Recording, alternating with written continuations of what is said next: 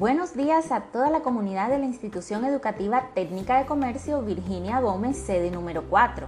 Mi nombre es Ana Milena García Hernández y como profesora en esta semana número 6 de trabajo académico en casa como medida de contingencia frente al COVID-19, te estaré acompañando en este espacio Tu Profe en Casa para retroalimentar y reforzar los contenidos trabajados durante las cinco semanas anteriores en el área de ciencias sociales, lenguaje, matemáticas y ciencias naturales.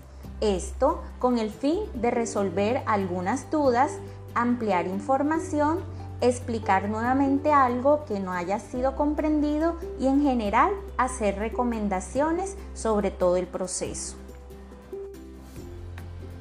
Cada día de esta semana abordaremos un área determinada y hoy, primero de junio, iniciamos la retroalimentación y refuerzo con el área de ciencias sociales.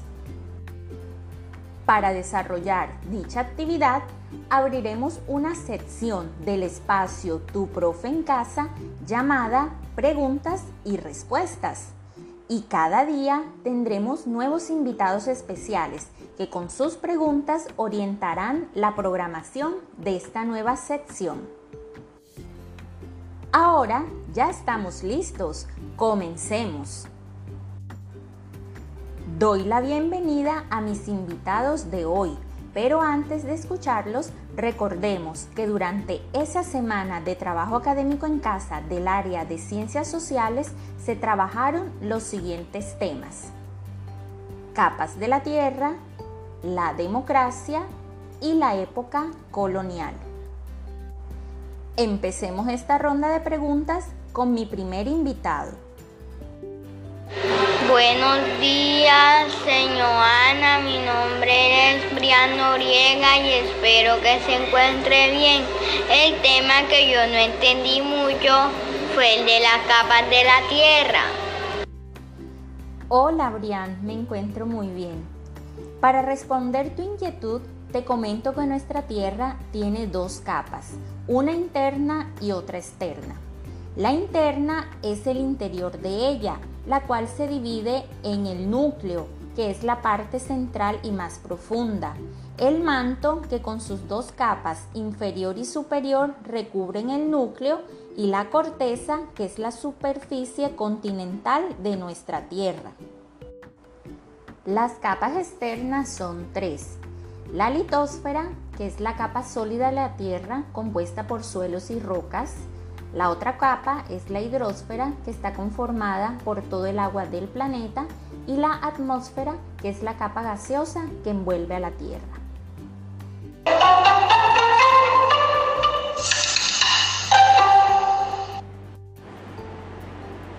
Buenos días, señor. Mi nombre es Ana Cuello y tengo una duda sobre la época colonial. Hola, Dana. La época colonial fue ese periodo en donde después de la conquista española las tierras americanas eran administradas por distintos funcionarios en representación del rey de España. Y siendo los españoles los que dominaban el territorio, los indígenas y esclavos estaban en la obligación de servirles en todo.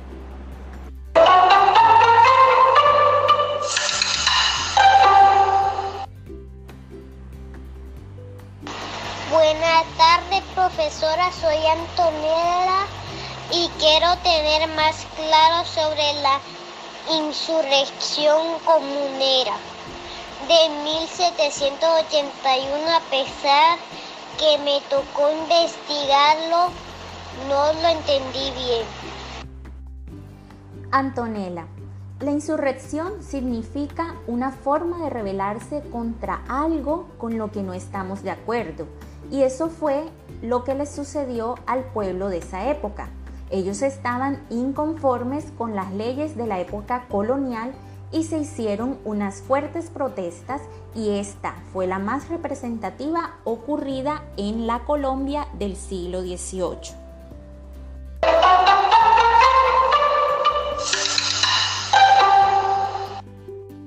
Buenos días, profesores y amiguitos. Mi nombre es André Felipe García Castañeda. me gustaría que me ampliaran el siguiente concepto sobre la historia del voto en Colombia.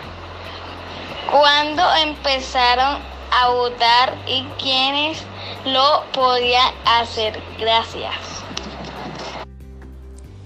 Andrés, el origen del voto en Colombia se remonta al año 1810 y este voto era público, es decir, que no eran secretos como ahora y todos podían conocer el voto de una persona. En el año 1853, los votos comenzaron a ser secretos hasta el día de hoy. Y los que podían votar solo eran los ciudadanos varones que supieran leer. Los esclavos no eran considerados ciudadanos y las mujeres tampoco podían votar. Además de ser varones, para poder votar debían tener 21 años o estar casados, ser dueños de una propiedad o tener un oficio. De tal manera, con estas condiciones eran muy pocos los que podían votar.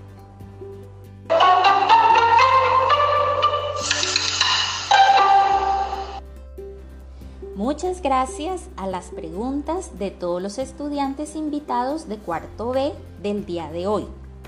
Para terminar este espacio de tu profe en casa, quiero finalizar con otra sección.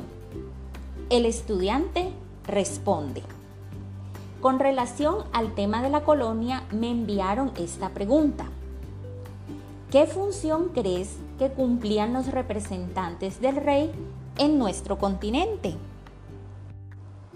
Dana Valentina nos contesta. La función que cumplía el rey era administrar las nuevas tierras de la colonia. Muchas gracias Dana por tu respuesta.